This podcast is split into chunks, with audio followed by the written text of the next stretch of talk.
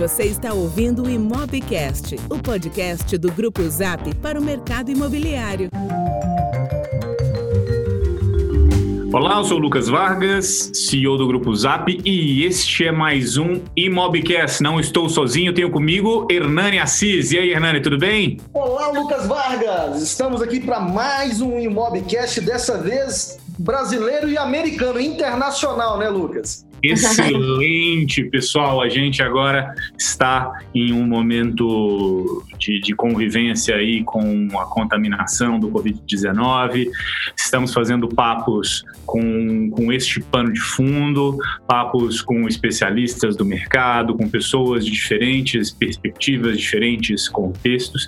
E como o Hernani disse, hoje a gente quis trazer uma expert in loco do que está acontecendo nos Estados Unidos mais especificamente em Nova York. E eu vou deixar o Hernani apresentar a nossa convidada.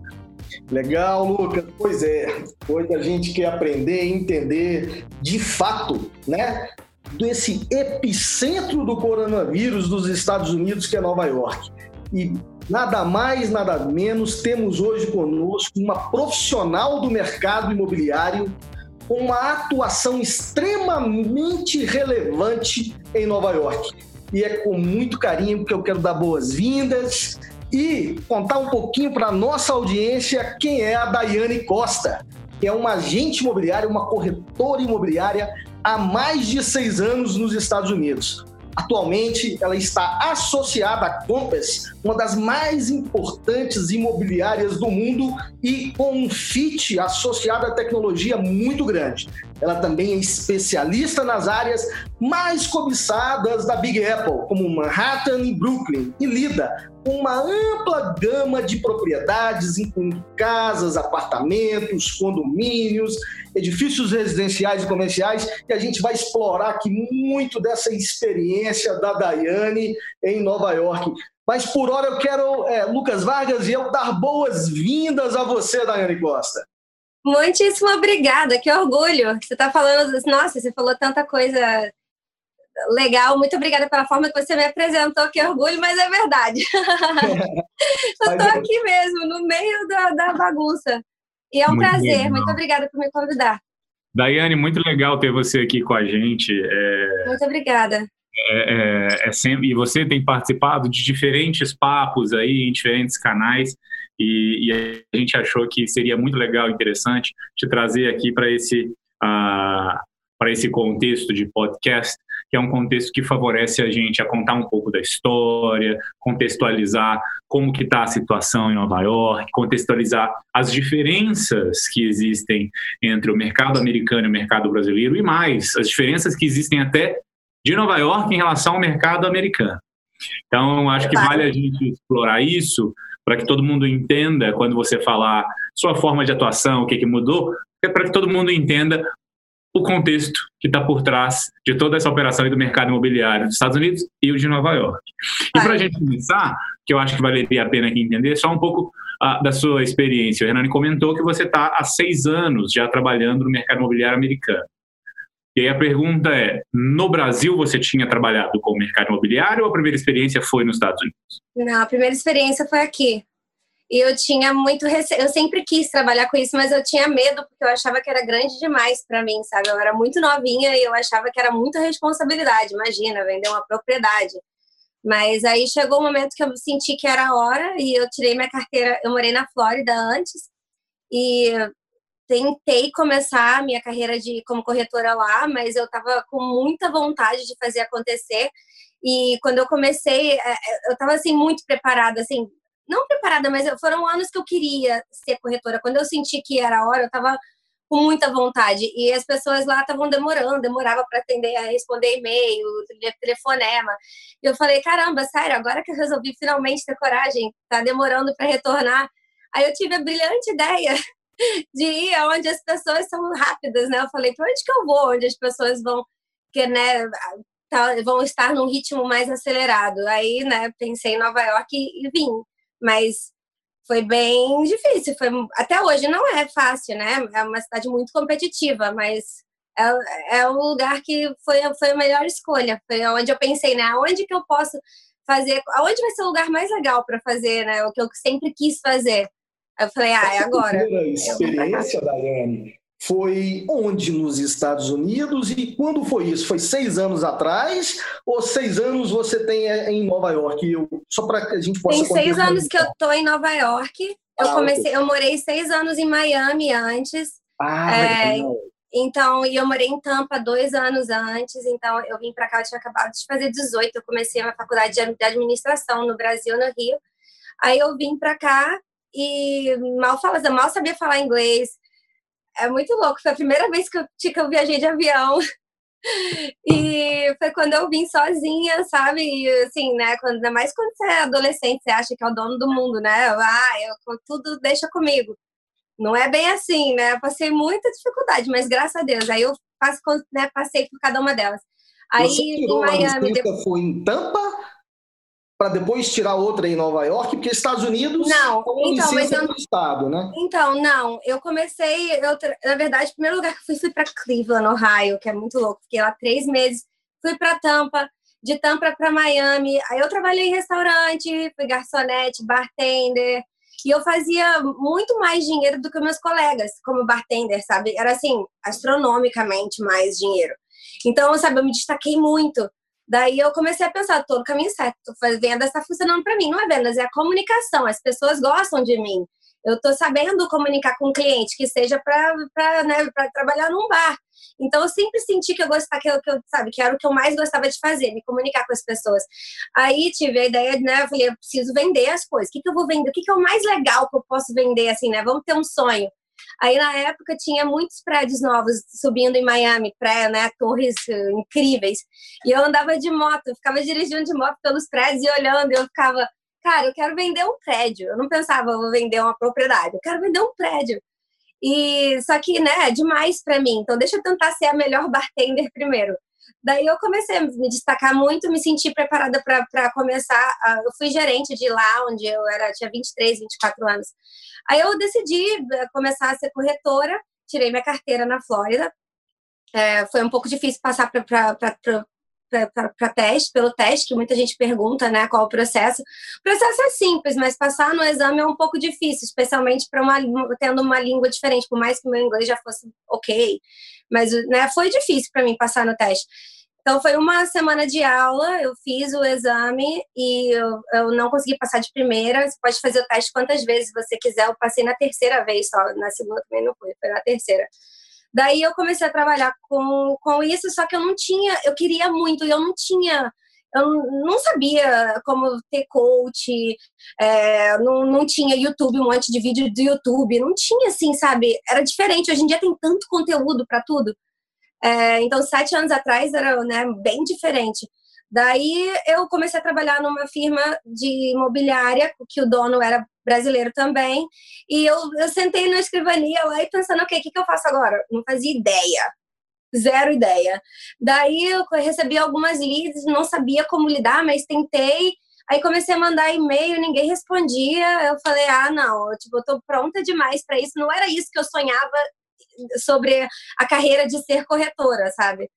Daí eu tive a ideia brilhante de mudar para Nova York, só que foi bem na, na aventura, assim, sabe? Eu não tinha nada planejado, eu fui, peguei e meti a cara mesmo. Isso foi em 2014. Oi, 2000, isso, 2014. E em 2014, quando você foi para Nova York, você ah, foi já para Compass, a Compass estava começando a a, o seu movimento nos Estados Unidos de expansão? Eu nem conhecia, eu nem sabia quem era Compass. Assim, é, eu vim para cá para trabalhar na firma desse brasileiro porque ele estava abrindo um escritório aqui. Eu falei, opa, eu quero ir. Só que eu cheguei aqui não estava estruturado, era um escritório que não, eu pensei que ia chegar aqui, ia ser uma firma e tal. Eles não estavam zero estruturados. Daí eu comecei a procurar, falei, vou precisar procurar uma, uma empresa de verdade aqui, né? Daí eu fui, procurei e achei eu fui em duas empresas, eu escolhi uma delas porque eu me senti confortável lá dentro, porque tinham vários corretores iniciantes como eu. E era uma empresa de locação. Eles fazem vendas também, mas eles são bem mais focados em locação. Então eu comecei, eles me deram um treinamento, o que eu mais queria era um treinamento. Então, quem me ofereceu um treinamento mais intensivo foi o mais importante para mim. Daí eu comecei com eles, eu comecei a, comecei a trabalhar com isso. E é muito caro morar aqui, é muito difícil. Eu não tinha onde morar, não tinha, não tinha. Era assim, gente, é, é muito caro. Um hambúrguer era 20 dólares, sabe? Tipo, é muito louco. Daí eu, o, o início foi muito difícil. Os primeiros três meses eu não consegui fechar nada. E eu tava muito para baixo. Porque, tipo, por que, que eu não tô conseguindo fechar nada? O que, que tá acontecendo comigo, sabe? E aí a dona da empresa veio me chamar para conversar até, teve uma reunião comigo que me surpreendeu, porque a gente não ganha nada, né? A gente trabalha de graça. E ela veio conversar comigo, meio que me, me, me fazendo perguntas sobre o que estava acontecendo, e eu senti que eu estava correndo o risco dela me mandar embora. Sendo que ela não estava me pagando nada. Então, sabe, foi uma hora de reality check, né? Que eu falei, caraca, o que está acontecendo? E depois daquela reunião, eu não sei o que aconteceu, deu um estalo e eu comecei a fechar deal atrás de deal, comecei a fechar um monte. Daí eu fechei 33 é, aluguéis em um ano, que foi em nove meses, né? Porque os primeiros três meses eu comecei a treinar dia 5 de janeiro, os primeiros três meses eu fechei nada. Então foram em nove meses eu bati recorde, eu ganhei prêmio e tal. Aí, né? Aí foi, eu falei, ah, aí, aí, é, é esse sentimento que eu tô acostumada a ter, né? Aí eu me sei, ok, tô no caminho certo. Aí depois de um, um ano, ano, eu falei, eu quero fazer vendas. Um ano, um ano, nessa imobiliária específica de. Bom, ela tinha locação em vendas, mas o foco que você fechava eram transações de locação. Isso. E aí você decidiu experimentar novos ares depois. E eu acho que foi perfeito que eu fiz, sabe por quê? Porque aqui em Nova York todo mundo sabe de tudo. Assim, as pessoas, ninguém tem paciência para nada, ninguém. Você não tem tempo de falar muito com as pessoas, de explicar é, é muito, é tudo muito. Eles vão te dar um minuto da sua, de atenção, sabe? Para te contratar ou te deixar. Então, eu, para vender o apartamento de alguém, eu tenho que saber do que eu estou falando bastante. Como eu não sabia do que eu estava falando, os meus clientes eram perfeitos para mim, porque eram clientes que estavam, eram estudantes, eram pessoas que não conheciam a cidade, então combinou, deu certo, sabe? E eu também estudei muito, né? No início, né? Porque eu só fiz, eu também, outra coisa importante, eu só fiz uma área, que era a área do escritório. Eu peguei aquela área, eu aprendi todas as ruas, todos os prédios, e eu dominava. Ali eu conhecia tudo, mas não me leva para outro bairro que ferrou. Legal, legal. É. E, e, aí você entrou na locação e quando você foi experimentar vendas, foi nessa mesma imobiliária ou foi já em outra? Não, porque eu comecei a tentar fazer vendas nessa imobiliária e eu senti que o nome não era conhecido o suficiente para uma corretora iniciante como eu. Porque o seu, no final das contas, assim, as pessoas trabalham com você por causa de você, não por causa da empresa. Mas para isso acontecer, você tem que ter uma trajetória, você tem que ter né, um livro de, de sucesso, né? Não é uma, uma corretora iniciante que, que eles vão confiar, assim, se você não tem né, é, uma trajetória.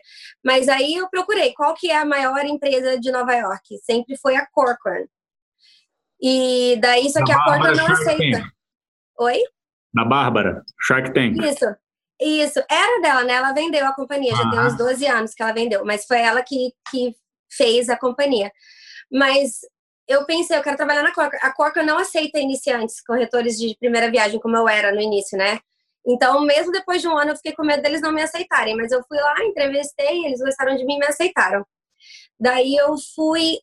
Aí eu comecei a trabalhar no, no escritório do Sorro. É, assim, foi, foi um sonho para mim ser aceita lá, porque os meus colegas falaram que eles nem iam me aceitar, mas deu certo. Eu comecei a trabalhar lá e eu queria muito aprender e eu vi que eu não sabia de nada. Eu ainda não sabia, eu só sabia fazer locação do jeito que eles tinham me ensinado, eu não sabia mesmo fazer vendas. Aí eu procurei um coach, que eu falei, eu, eu preciso, sabe, de, eu preciso de mais. Eu, eu preciso avançar mais rápido do que eu tô indo. Eu preciso acelerar o processo aqui. Aí eu procurei um coach, foi, era, era super caro, mas eu, eu fiz uma doideira e entrei numa responsabilidade com isso e valeu muito a pena, porque realmente me acelerou muito. E eu queria explorar um aspecto da, da estrutura da indústria dos Estados Unidos, que é a existência daqueles sistemas de compartilhamento de imóveis, que são os MLSs, e Sim. com isso, na grande maioria das metrópoles americanas, existe a prática da, da, da captação do imóvel como exclusividade e a disponibilização deste imóvel em um sistema que é compartilhado entre os corretores, e aí os corretores todos fazem parcerias entre si, ah, para que e aí com isso tendem a fechar com maior liquidez, com uma maior conversão de venda. Beleza. Uhum. Nova York é um pouquinho diferente dessas grandes metrópoles, certo? Se você pudesse explicar um pouco dessa questão de como que funciona a captação em Nova York comparado com as outras cidades dos Estados Unidos e exclusividades das vale para a gente dar um contexto para todo mundo. Ok. Sim, nos outros lugares. Você ia falar, Hernani? Desculpa. Não, só complementar o que o Lucas comentou, eu acho que é importante também você contextualizar a inexistência do MLS e a importância da exclusividade junto. Eu acho que a turma vai gostar de, de entender esse valor do trabalho num, num local onde, diferente das grandes metrópoles, como o Lucas disse, não tem MLS. Aham. Bom, é, todos os lugares nos Estados Unidos têm MLS. Aqui, Nova York é o único lugar que não tem. A gente tem a, a fonte de listings vem do Revenue, mas assim, tem empresas que não botam pelo Revenue, é um pouco complexo, assim, a gente como corretora, a gente tem que cruzar referência, ficar olhando num lugar, em outro. O site da Compass é bem, bem completo, assim, com, em, em relação de, à informação. E é o que eles prezam mais, né? A tecnologia e etc.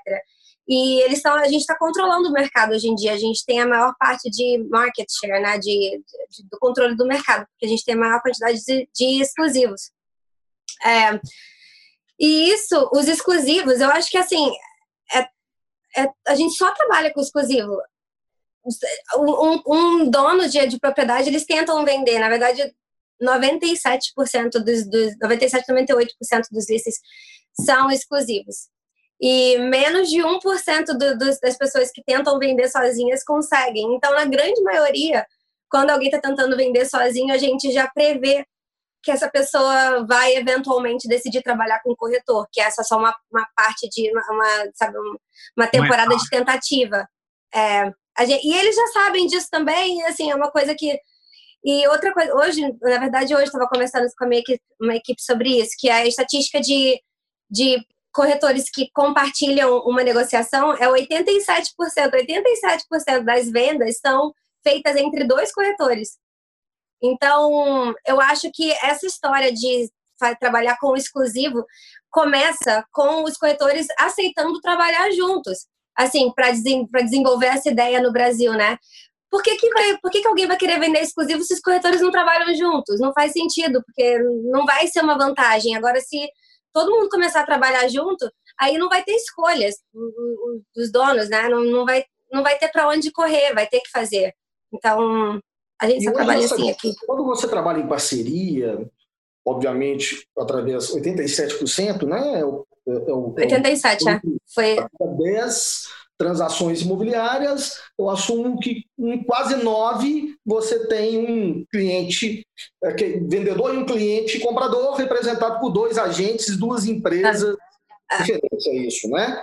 Isso. A, a pergunta é: você se especializou em algum do cliente? Você hoje, a sua especialidade é o cliente vendedor ou o cliente comprador, ou você faz os dois? E normalmente, eu... como é feito o split, a divisão de comissionamento uh, em Nova York? É sempre feito meio a meio. Ah. É 6% e é sempre meio a meio. Tem vezes que a gente vê assim, se tem um vendedor desesperado ou é uma propriedade com valor muito alto e o corretor quer motivar outros a trazer compradores, tem vezes que eles fazem, ah, ofereço 4%, sabe? É raro, mas acontece. Para poder motivar, né? Porque os melhores compradores estão trabalhando com corretores, então os corretores são os nossos clientes. A gente faz muita propaganda para os corretores. É, já é esperado que vai ser dividido. Então, é, com quem que eu trabalho? Vou falar em propaganda, e desculpa te interromper. Qual que é o investimento que você faz hoje em marketing para promover nesse ecossistema de parcerias imobiliárias full time aí? Na verdade, assim, questão de propaganda, a gente quer o que é pago. Propaganda paga que a gente faz é Facebook, Instagram, social media, é, design da, de algumas coisas, que isso é pago, né? E também panfletos que a gente manda para o prédio. Não é imobiliária, isso é você. É a gente, a imobiliária não paga nada. A imobiliária dá um, dá um budget pra gente por ano, dependendo de quanto de dinheiro a gente faz. Se a gente faz uma grana alta, aí no ano que vem eles dão mais pra gente gastar com marketing. Mas a princípio é a gente que tem que né, gerenciar isso. A gente faz o que a gente quiser. Se quiser gastar com foto, com vídeo, com, com panfleto, se quiser, o que é a gente que decide. Mas assim, é isso. O custo, custo de marketing de, de um listing, de um exclusivo, é, é, os, é os panfletos, é o mostruário para quando as pessoas vão lá ver, é vídeo, é isso. Agora, para fazer propaganda pro, as fotos, né, tudo mais. Para fazer propaganda para os outros corretores não tem custo, é só é só o e-mail que a gente coloca e ligar, né? A gente que a gente manda estrategicamente, a gente manda para todos os, os, corretores, mas você mandando para todos os corretores, a maioria provavelmente não vai prestar atenção porque todo mundo faz isso. Então a gente faz uma coisa mais específica para os corretores que provavelmente tem compradores para isso. Então a gente procura, por exemplo, eu tenho um listing novo, antes de eu colocar no mercado, eu procuro saber teve algum listing parecido no prédio que vendeu recentemente? Liga para esse corretor correndo. A primeira coisa, a primeira pessoa que eu vou ligar é para o corretor que vendeu o apartamento do lado, sabe? Porque ele provavelmente tem um comprador. Uhum. Então, em vez de esperar para esse comprador vir direto a mim, liga pro cara, porque ele vai correr atrás dele, né? Tipo. Então, assim, a gente divide o dinheiro, mas a gente também divide o trabalho, né? A gente todo mundo trabalha junto. Uhum. E ligar, a gente liga, mas é, eu ligo, liga para os corretores, manda foto, avisa, olha, tô pegando um listing novo, não tá, não tá é, no mercado ainda, mas a gente vai fazer a foto amanhã de manhã, quer passar lá e ver? Aí a pessoa vai lá e vê antes de aparecer, aí já fica bacana para ele ligar pro comprador dele e avisar, poxa, tem um apartamento aí que eu fiquei sabendo que nem tá no mercado ainda, mas acho que você vai gostar. Então vira uma coisa especial, a gente todo mundo trabalha junto. É muito mais fácil trabalhar junto e vender mais rápido e vender o próximo e vender o outro do que ficar tentando vender um sozinho. Mas na cultura do Brasil, é, a gente tem, até porque não tem uma legislação que exige a dependência de um corretor a uma imobiliária. Né? Aqui no uhum. Brasil tem muitos corretores autônomos, certamente aqui na nossa audiência devem ter vários corretores autônomos nos escutando. Claro. A, a pergunta é: se a imobiliária não provém uma estrutura financeira para que você possa performar, Sim. ou seja, investir em marketing, divulgação do, do, da sua captação, porque ainda a persistência de estar vinculada a um time, a uma imobiliária e não tentar trabalhar sozinho no, no black market, por exemplo?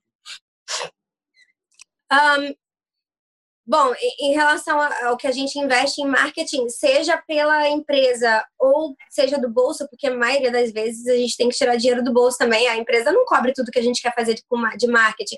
E é importante, então a gente também, é, é, é como você gerencia um negócio, né? É, é, é vital.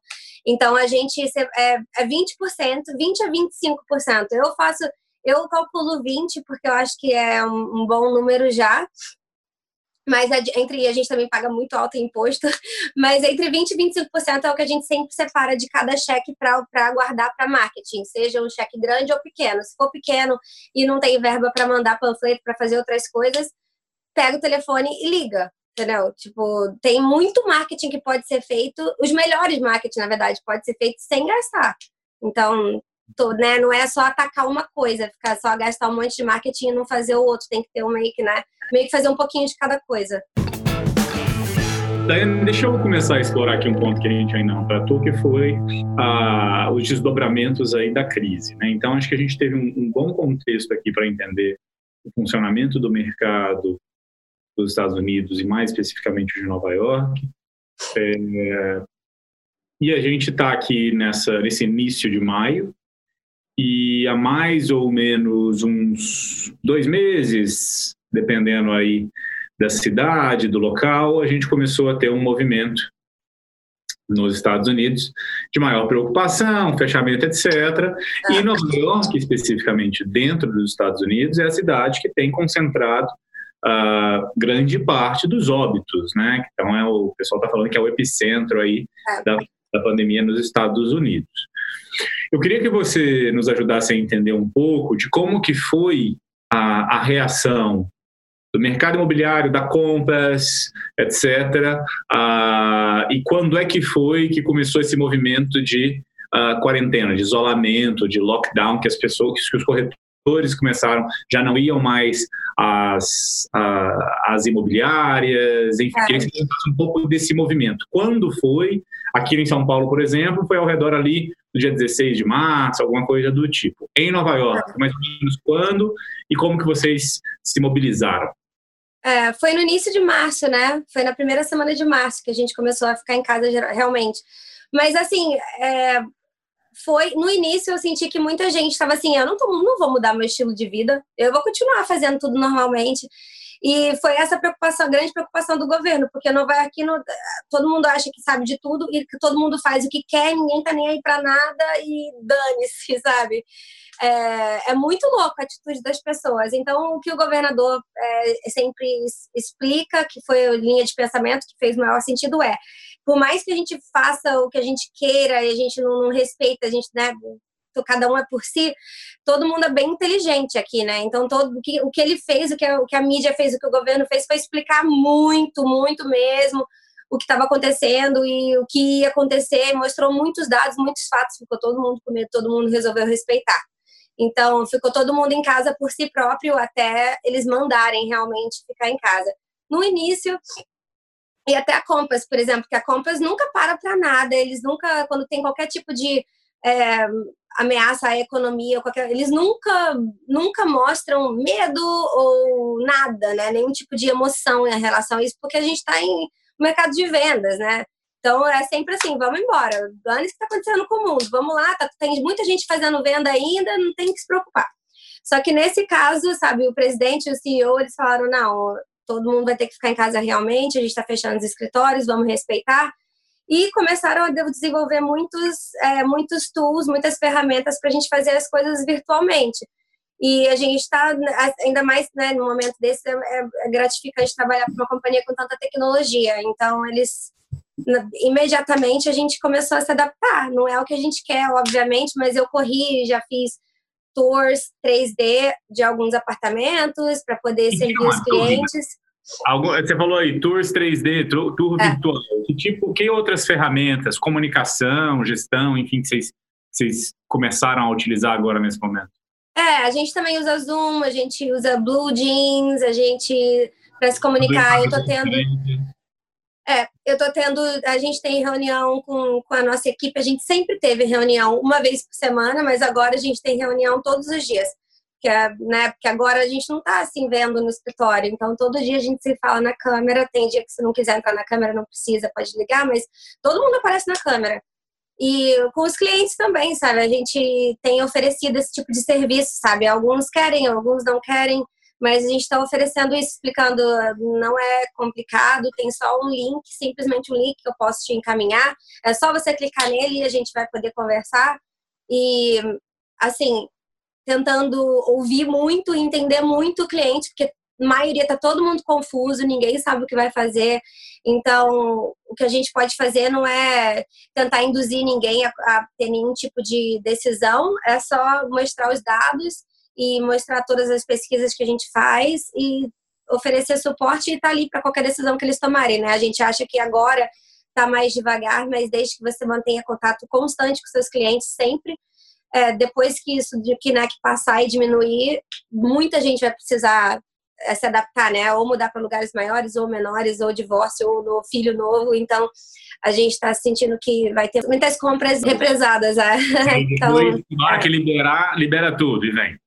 É, eu acho que a gente está vendo não sabe, né? Ninguém tem uma bola de cristal, mas parece pelo porque nas primeiras duas semanas caiu muito o movimento online das pessoas fazendo busca, porque eu acho que ficou todo mundo meio que em choque, né?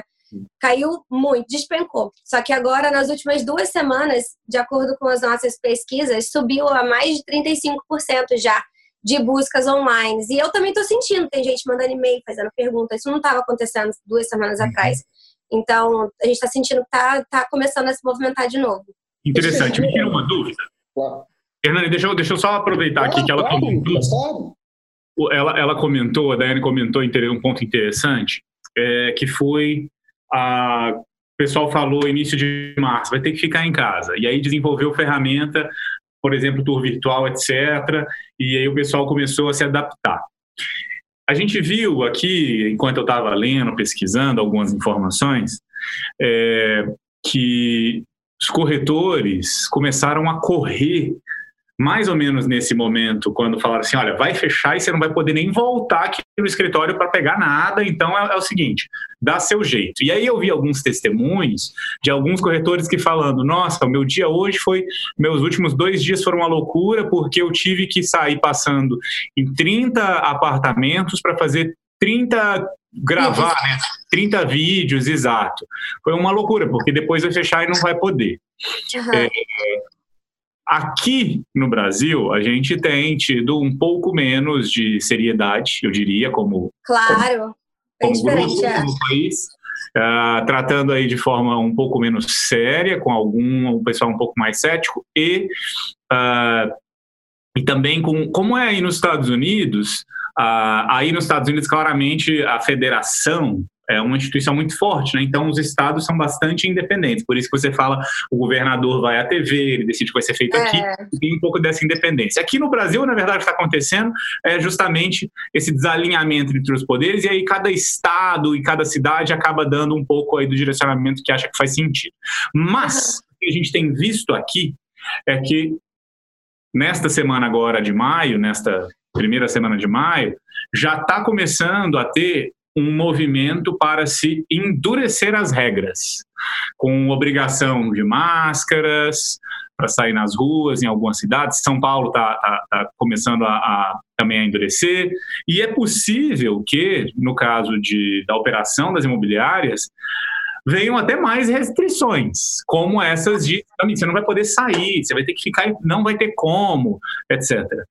Eu queria só que você me comentasse como que foi, se é que no caso da Compass, corretores que fazem a captação, tiveram como que foi esse processo? Assim, ah, é proibido sair, saiu correndo, deu um jeitinho para fazer esses tours virtuais, porque se isso acontecer aqui no Brasil, vai ser em poucos dias e todo mundo vai ter que sair correndo para abastecer essa infraestrutura. É para oferecer melhor serviço. Como que foi aí?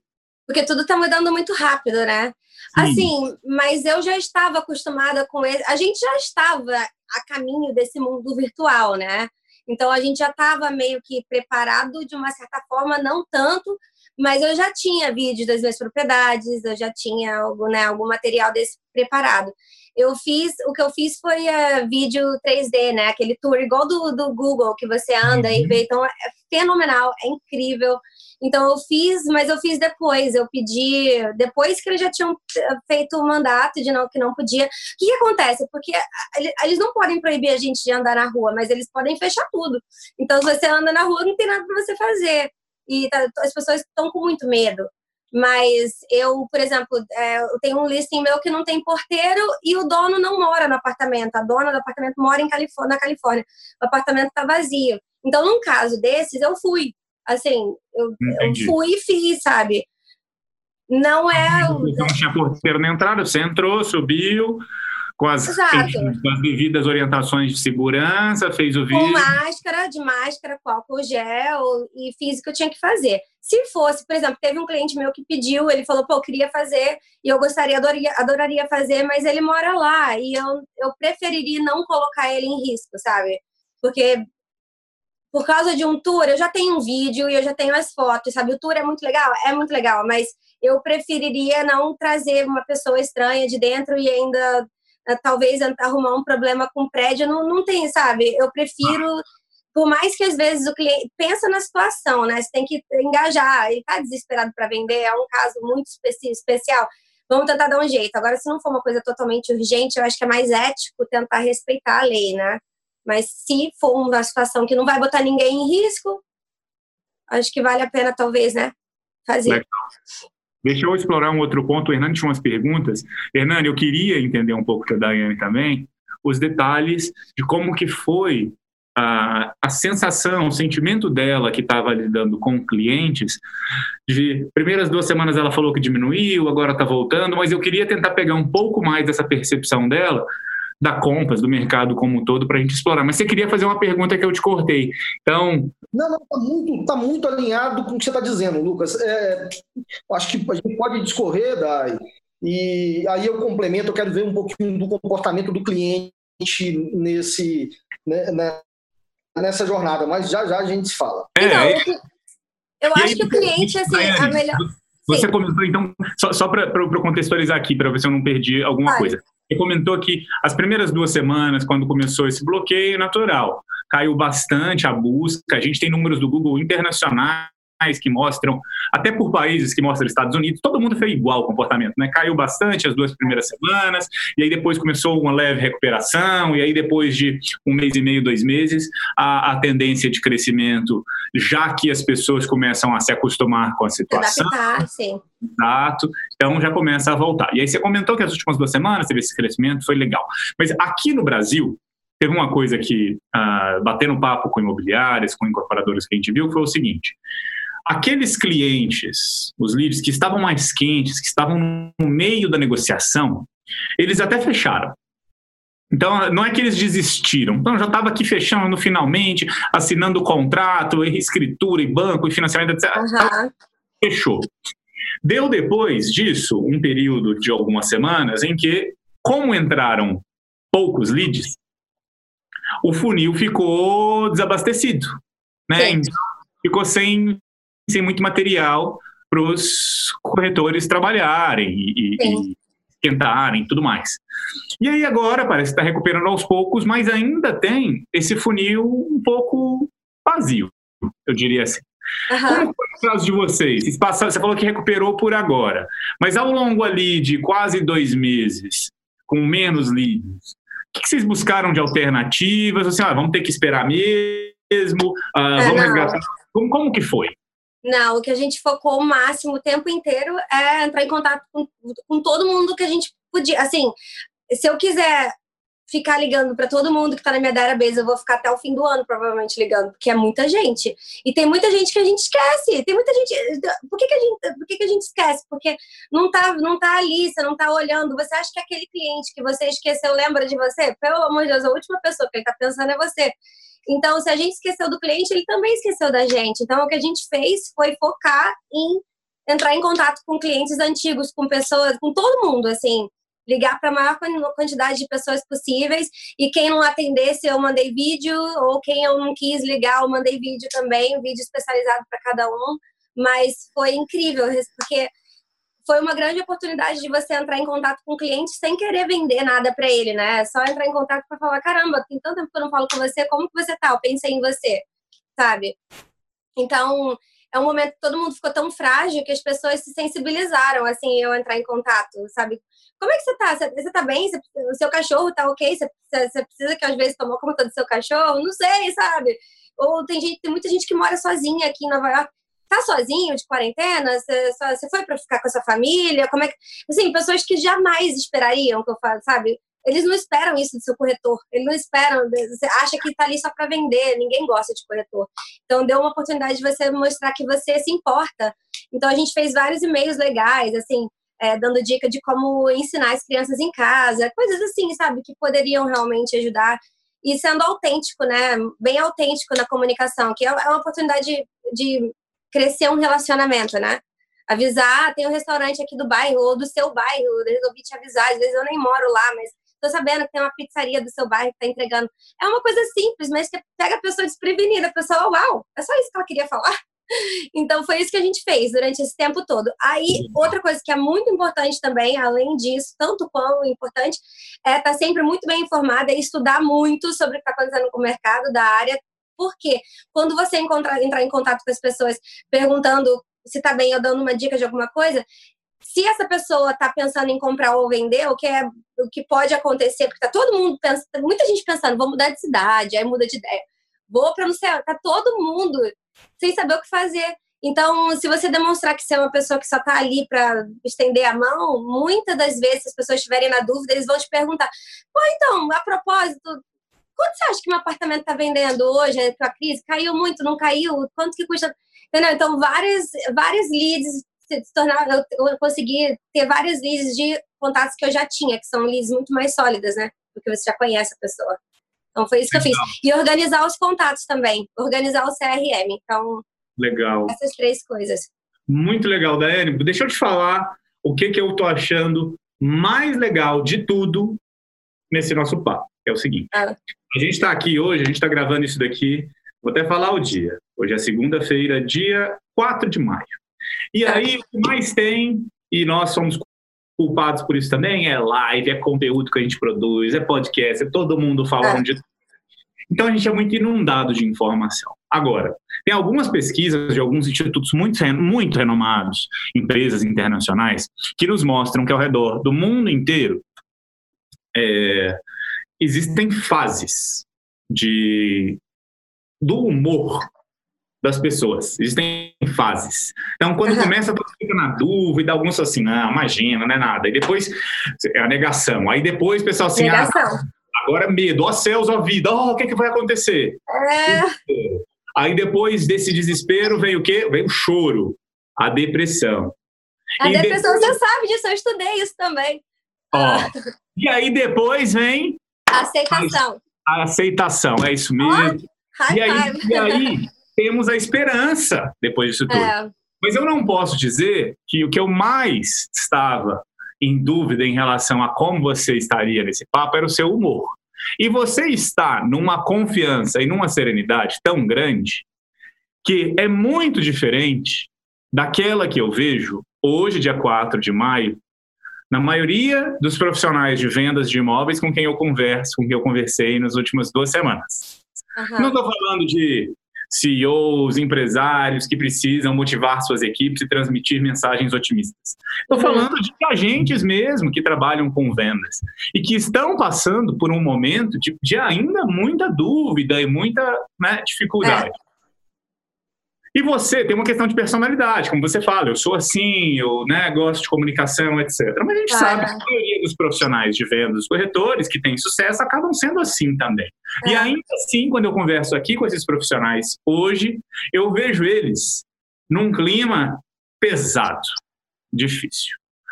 Vocês passaram por isso dentro da Compass e agora estão um pouco mais confiantes, mesmo com a situação em Nova York ainda sendo muito complicada, uh, ou, ou sempre mantiveram essa energia ao longo das semanas aí em Nova York? Uh, não, eu, eu acho que nós todos somos seres humanos, né? Eu acho que todo mundo, a gente, todo mundo tem que passar por essas fases. A Compass, em geral, é muito motivada, assim, os fundadores são muito jovens e muito para frente, e eu não duvido que eles também passaram por essas fases, porque eu acho que todo mundo passou. Mas eu não, não sei sobre cada um pessoal, porque a gente não sabe, né? As pessoas mostram uma coisa e a gente não sabe que elas estão passando sozinhas. Mas eu posso falar por mim. social é muito disso, né? Todo é... mundo olha seu melhor sorriso, é verdade. Exato. Agora eu posso falar por mim, né? Que eu passei por um momento que eu, eu e eu sou uma pessoa muito autoastral realmente, como, como vocês percebem. Mas eu passei por um momento que eu não estava bem. Eu tive um dia, que, assim, uns dias que eu estava meio assim, duas semanas atrás. Só que teve um dia que eu fiquei, fiquei assim, ah, não, hoje eu não sabe, eu não estou me sentindo bem, não sei. Só que eu sou muito curiosa e eu estudo tudo. E eu não gosto de me sentir para baixo porque não sou eu, sabe? Eu me sinto totalmente fora de mim se eu estiver triste, que estranho. Então eu tava para baixo e eu comecei a estudar. Eu falei assim: não, por que, que eu tô me sentindo assim? Eu quero entender. Daí foi aí que eu estudei que você falou, que tem cinco fases para você chegar em aceitação, né? Que é denial, da negação, que significa que é medo, depois é raiva, é, depois é depressão, é, bargain e depois você chega na aceitação. E quando você chega na aceitação, é a melhor fase, porque aí você começa a ver mais claro, você começa a ter ideias, você começa a evoluir. E só que para você chegar na aceitação, você tem que passar por essas fases o quanto antes, né? Tem gente que decide ficar um tempão deprimido, ficar um tempão na negação. Quanto mais você demora para passar para as mais, você demora para chegar na aceitação. Quando eu entendi isso, eu falei: opa, entendi. Eu vou passar essa fase já logo, já. Amanhã é um novo dia. Acabou, entendeu? E foi exatamente isso que aconteceu, juro. Aí chegou no dia seguinte, já tava toda feliz, falei, ok, cheguei onde eu tinha que chegar. Aí eu comecei Legal. a compartilhar isso com as pessoas, que eu falei, acho que as pessoas precisam entender que tudo tem uma ciência, tudo tem um porquê, né? E quem tá se sentindo mal, hello, deixa eu te explicar por quê. Passa dessa fase. Exato. Daiane, você é naturalmente uma, uma luz. Obrigada. Tá essa conversa nossa. Bem, eu entendi um pouquinho do pré-Covid, o durante. Você comentou que uma das coisas mais importantes do seu trabalho hoje, até porque cada cliente tem um comportamento e está na fase diferente, é. que uma das forças né, é o conhecimento é dividir com clientes compradores e vendedores um pouco das apostas individuais e coletivas, quando eu falo coletivas, em função dos dados que são tabulados e estudados entregues para vocês na, na Compass também, né? É, dito isso, dentro desse cenário, quando eles comentam com você sobre as perspectivas de futuro, e aí preço, volatilidade, o que, que você tem dito? Quais são as apostas da uhum. Daiane do time da Daiane claro. e da Compass também. Então, tudo é muito específico para cada caso. Então, primeiro você tem que entender exatamente e tem que prestar atenção. Faz pergunta e ouve, gente. Preste atenção no que o cliente está dizendo. Você tem que pensar por ele. Por exemplo, vou dar um exemplo porque é o mais realístico, que é a ligação que eu tive bem antes de conversar com você. É um cliente que ele está querendo vender o apartamento dele desde o ano passado, já tem algum tempo, que ele não está muito satisfeito porque é, não é no bairro que ele quer. Ele queria estar tá em outro bairro. Só que se ele vendesse agora, ele vai provavelmente perder um pouquinho, sabe? O apartamento dele, o preço é, é 2 milhões ele compra por dois, dois e cem e vai vender por dois, ele vai quase que ele não vai vender pelo mesmo preço que ele pagou. Então você tem que entender qual é a motivação dele, sabe? Porque ele não é empurrar o cliente, é explicar. Ele tá falando o que, você acha do mercado. Eu falo, olha, o mercado agora, os economistas estão dizendo que o mercado, o mercado estão sendo totalmente positivos, dizendo que o mercado imobiliário vai vai super bem depois que isso passar. A gente não tem a bola de cristal, a gente não tem certeza. A, a informação que a gente tem é de que online aumentou muito a presença dos compradores procurando. Então, não é colocar um preço irrealístico, mas você não tem nada a perder se a gente colocar no mercado agora e ver o que vai acontecer. E com a ciência também que a gente pode talvez ter que ter um, um ajustamento de preço. Mas se ele vender o dele e perder um pouquinho, vamos dizer que ele perca 100 mil, ele vai comprar outra coisa que ele vai ganhar, porque é o mercado, é o momento de comprar. Então, cada caso é um caso, sabe? Você tem que prestar muita atenção na, na, na situação específica de cada cliente antes de dar conselho. Mas nesse caso, por exemplo, eu acho que né, ele deveria colocar, a gente tenta vender, ver se vale a pena, e se valer a pena, ele vai ganhar na próxima compra. Bem, tentando entender e trazendo esse exemplo, de repente, para um panorama local de Nova York. Então, pelo que eu entendi, você me corrige, Lucas e Daiane, se eu estiver é, é, resumindo aqui de forma equivocada. Então, existe algumas apostas, então, talvez uma volatilidade dos preços. Sim. É isso? Sim. Ok. Ok. Uma outra pergunta: os bancos caíram as taxas de mortgage ou teve algum incentivo para que o mercado não tivesse essa queda? Ah, então, os bancos estão ainda com juros muito baixos, muito baixos. Só que eles estão sendo mais cuidadosos em fazer empréstimos. Antes da, do Covid, eles estavam emprestando para qualquer um muito fácil. Era até, uau, impressionante. Agora, eles ainda estão com. Os juros continuam tão baixos quanto. Eles subiram um pouquinho semana passada e caiu de novo estão super baixas, mas é isso. Antes eles estavam emprestando mais, agora está pedindo talvez um pouco mais de entrada, mas ainda estão fazendo, né? Tem muita oportunidade legal para para a gente, que para americanos e também para internacionais. Tem muita, muito produto assim, emprestando a 3%, sabe? Até um pouco menos. Daiane, agora, antes de finalizar, passar para o Lucas, eu queria fazer pessoalmente aqui a minha última pergunta para você. E para Daiane Costa, uma agente de alta performance, que contém um arcabouço e uma estrutura profissional no seu dia a dia muito forte, quais são as suas apostas para a sua performance nesse próximo ano? Digamos, próximos 12 meses daqui para frente. Eu acredito que pelo que eu estou sentindo é isso, que vai ter muita, assim, entre em contato com todo mundo que, principalmente pessoas que compraram ou venderam três, quatro anos atrás, até, porque geralmente a gente, a gente mede cinco, seis, que as pessoas começam a, a, se mudar, mas agora entre em contato com todo mundo que já comprou, vendeu com você, porque a grande maioria das pessoas estão querendo se adaptar, estão querendo um apartamento maior, porque agora vai ter que permanentemente trabalhar de casa, ou menor porque está se divorciando, ou quer ficar em outro bairro, então eu acho que vai ter bastante movimentação vindo por aí. E muito corretor que vai sair fora também, que vai desistir, vai sair fora. E, gente, está todo mundo passando por, pelo, pela, né? Todas as indústrias estão passando por dificuldades agora. Então, Verdade. eu acho que garra e, e se comunica com todo mundo. Eu quero, de fato, a gente ficaria aqui, né, Lucas, horas e horas explorando dúvidas, cenários, e você é muito agradável. Então, a conversa ela dá vontade de não terminar. Obrigada, a gente já está com quase uma hora de gravação. Eu, antes de passar para o Lucas, eu queria te parabenizar é, não só pela sua atividade, mas pela pessoa que você é. Muito obrigada. Mais uma vez, servir o Grupo Zap, trazendo conteúdo, informações da sua experiência e te desejar muita sorte e que venham novas conversas, né, Lucas, para poder dar updates do que está acontecendo em Nova York, porque é uma onda, né? O que acontece lá acaba chegando. É sempre aqui, assim, né? Um Não, é um prazer. Eu estou muito honrada de conversar com vocês. Eu estou feliz de te conhecer, Lucas, mesmo que seja por câmera.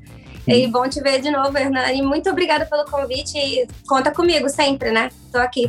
Legal. Daiane, é, é, como o Hernani já falou, acho que é só, só agradecer mesmo. Acho que essa sua perspectiva, ah, por mais que já esteja aí há 12 anos ah, nos Estados Unidos, é, é muito legal porque que contribui, né? A gente sabe que tem um público aqui, milhares de pessoas que quando nos mandam sugestões de tratem do assunto tal, tratem do assunto tal, nos tragam alguma perspectiva uh, que a gente possa usar por aqui. É sempre muito difícil a gente pegar exemplos que realmente possam ser aplicados.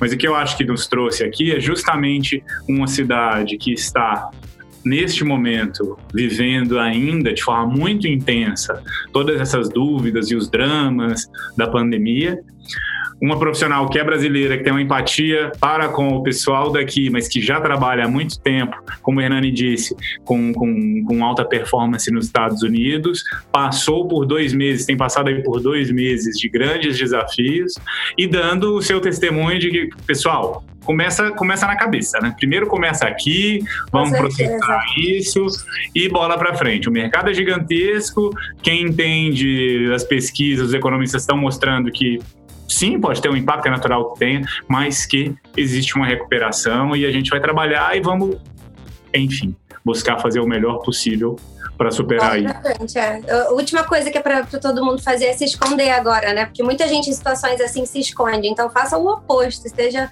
muito disposto a conversar com todo mundo e esteja presente, que quando passar tudo, você vai ser o primeiro em mente. Muito legal. Daiane, muito Obrigada obrigado pelo papo. Sucesso por aí. Saúde. Vejo vocês quando eu, quando eu for por aí, eu vejo vocês, a gente toma um café. Tá certo. E aí a gente atualiza e marca e bate um outro papo para poder compartilhar com o pessoal mais novidades. Certamente é sucesso aí. Com sim. certeza eu vou ter mais novidades, que eu tô aprendendo todo dia. Todo mundo devia estar também. Então, vamos aprender, galera. Muito bom. Daiane, muito tchau, obrigado. Tchau, fica com Deus. Para o público que ouviu aqui a gente, pessoal do Imobcast, toda semana mais conteúdo. A gente espera que vocês tenham gostado e até uma próxima. Tchau, tchau.